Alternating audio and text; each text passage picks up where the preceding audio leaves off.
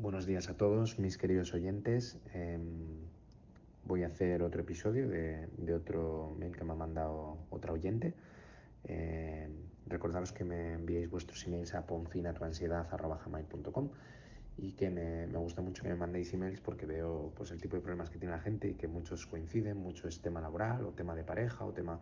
Y entonces puedo centrar más los episodios en esos temas. Así entre todos logramos... Mm, poner aquí en la red bastante, bastante conocimiento que pueda servir de ayuda para la gente, ¿vale? Em, ¿Qué más? A ver, me dice que bueno, que mis razones de ansiedad, mm, una buena época con alto nivel de ansiedad por temas de estudio, ¿vale? Está estudiando oposiciones para, para de profesora, ¿vale?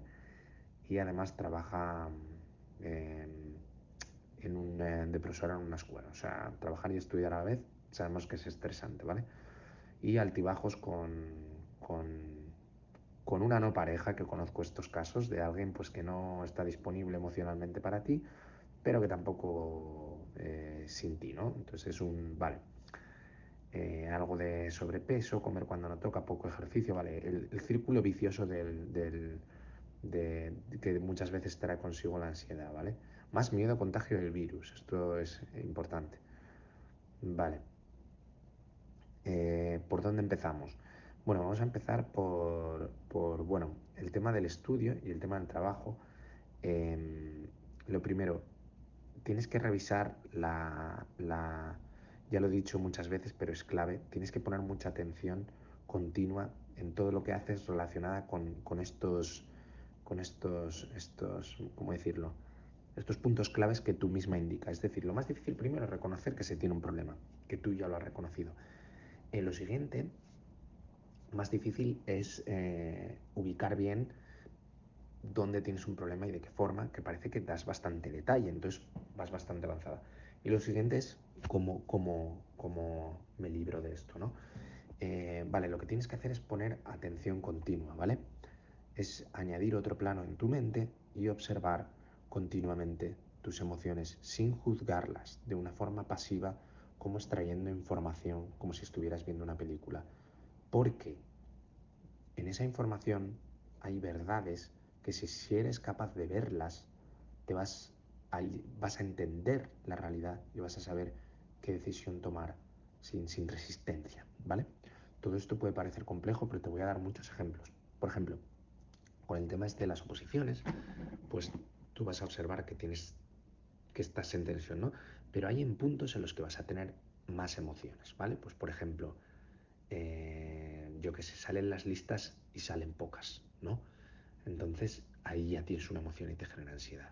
¿Por qué? Porque crees que al haber menos de las que pensabas tienes menos posibilidades, lo vas a tener más difícil, ¿vale? Pero tienes que pensar cómo funciona tu mente, dónde está todo el proceso, ¿vale?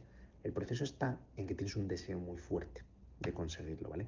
Y mucha gente eh, comete el error, en mi opinión, es opinable, pero yo lo veo así, comete el error de que por teniendo mucho deseo consigues mejor las cosas. Y, no es así para nada. Tú lo que tienes que tener es un deseo para direccionarte, pero luego y tener una motivación. ¿Vale? Tienes un deseo inicial, estás direccionada y luego una motivación, ¿vale? Después tienes que tener una disciplina para conseguir tu objetivo, ¿vale? Una constancia para no fallar, pero en ningún momento necesitas todo el rato tener ese deseo o tener esa emoción ahí de, que lo consigo, que lo consigo. Quizá para algún deporte de, máxima intensidad física o algo de eso, pero para, por ejemplo, para un tema de oposiciones es casi contraproducente, porque necesitas la cabeza despejada y libre de ansiedad, ¿vale?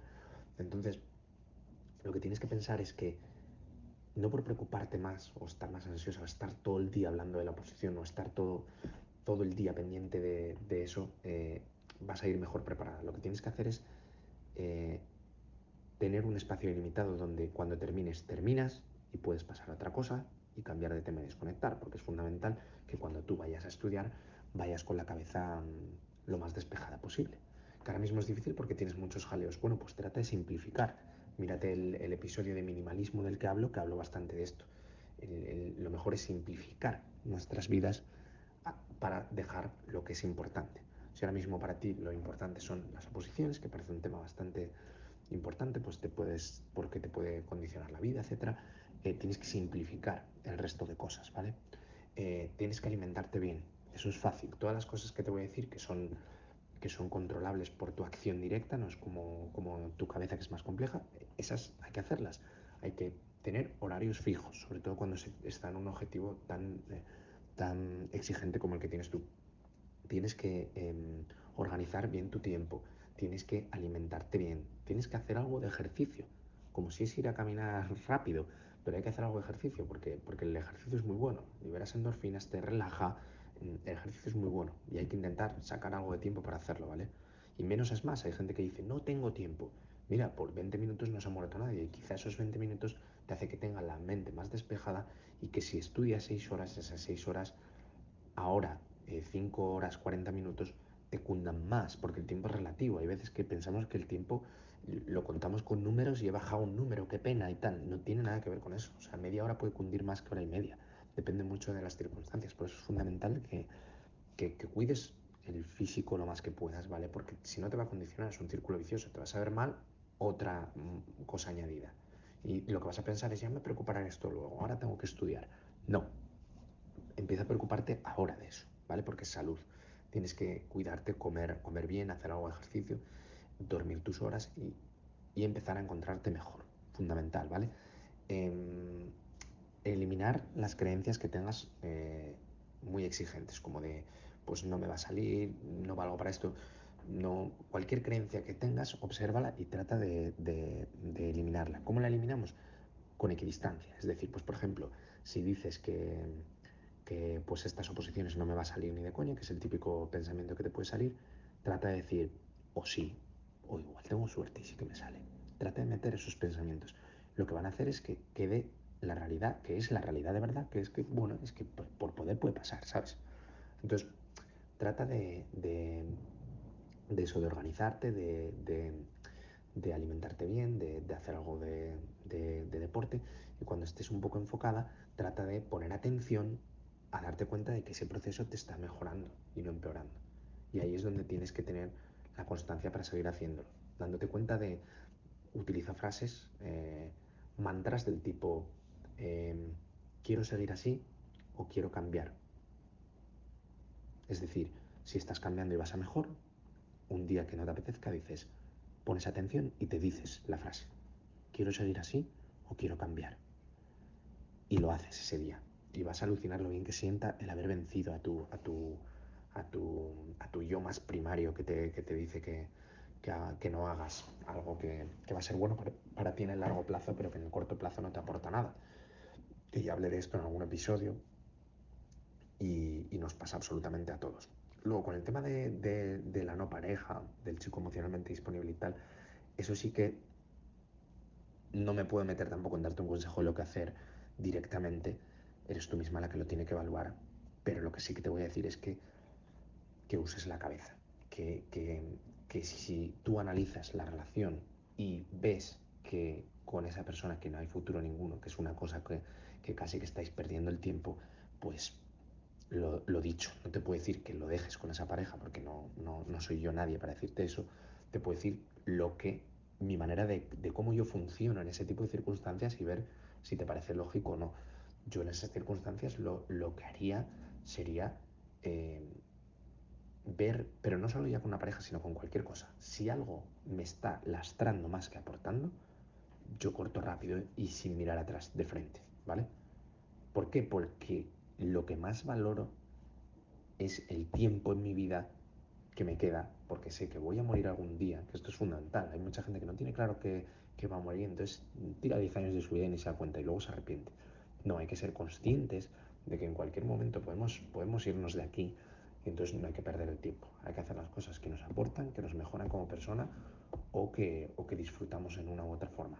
Pero cosas que, que, que te hacen más sufrir, que, que, te aporten, no, te, no, tiene mucha lógica, salvo que las hagas por, por un miedo a pues, lo que hemos hablado en, en, en, el episodio anterior y en otros episodios, el miedo a sentirte solo o sola, el miedo a, al fracaso, al que dirán, al, a mil tipos de miedo que hay relacionados con este tipo de circunstancias. Pero lo que tenéis que pensar es que, eh, que vida hay una y que no, y que no, no se puede tirar en, en, en, en, lo que vaya a opinar otro o en, el autoconcepto que tengo yo de mí, ¿no? Esto le pasa a mucha gente. Es que si fracaso otra vez voy a parecer que hago algo mal y tal. Mira, pues haces algo mal y si fracasas cinco veces, cinco veces. Pero lo importante es que sigas buscando tu camino y que, y que vayas estando más feliz cada vez. No que, no que hagas lo que te diga el resto o, que intentes contentar a nadie, ¿vale?